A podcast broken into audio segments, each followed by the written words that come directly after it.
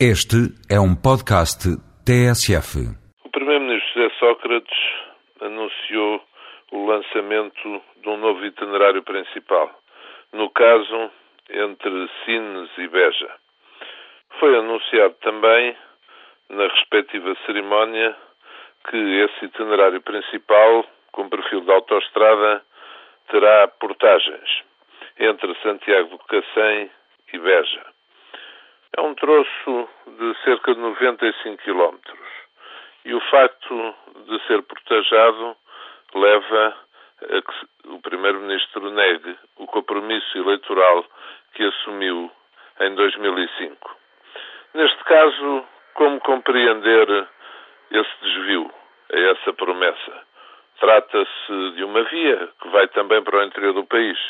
E o Primeiro-Ministro disse claramente que não introduziria portagens nas autoestradas, principalmente, ou nos itinerários principais, principalmente nos que vão para o interior do país, por uma questão de solidariedade.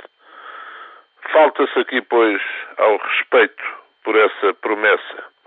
E é nestes casos que penso que um Presidente da República deve intervir.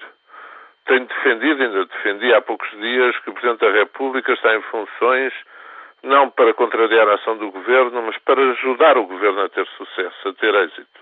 Seja qual for o presidente, seja qual for o governo. Penso que deve ser sempre assim.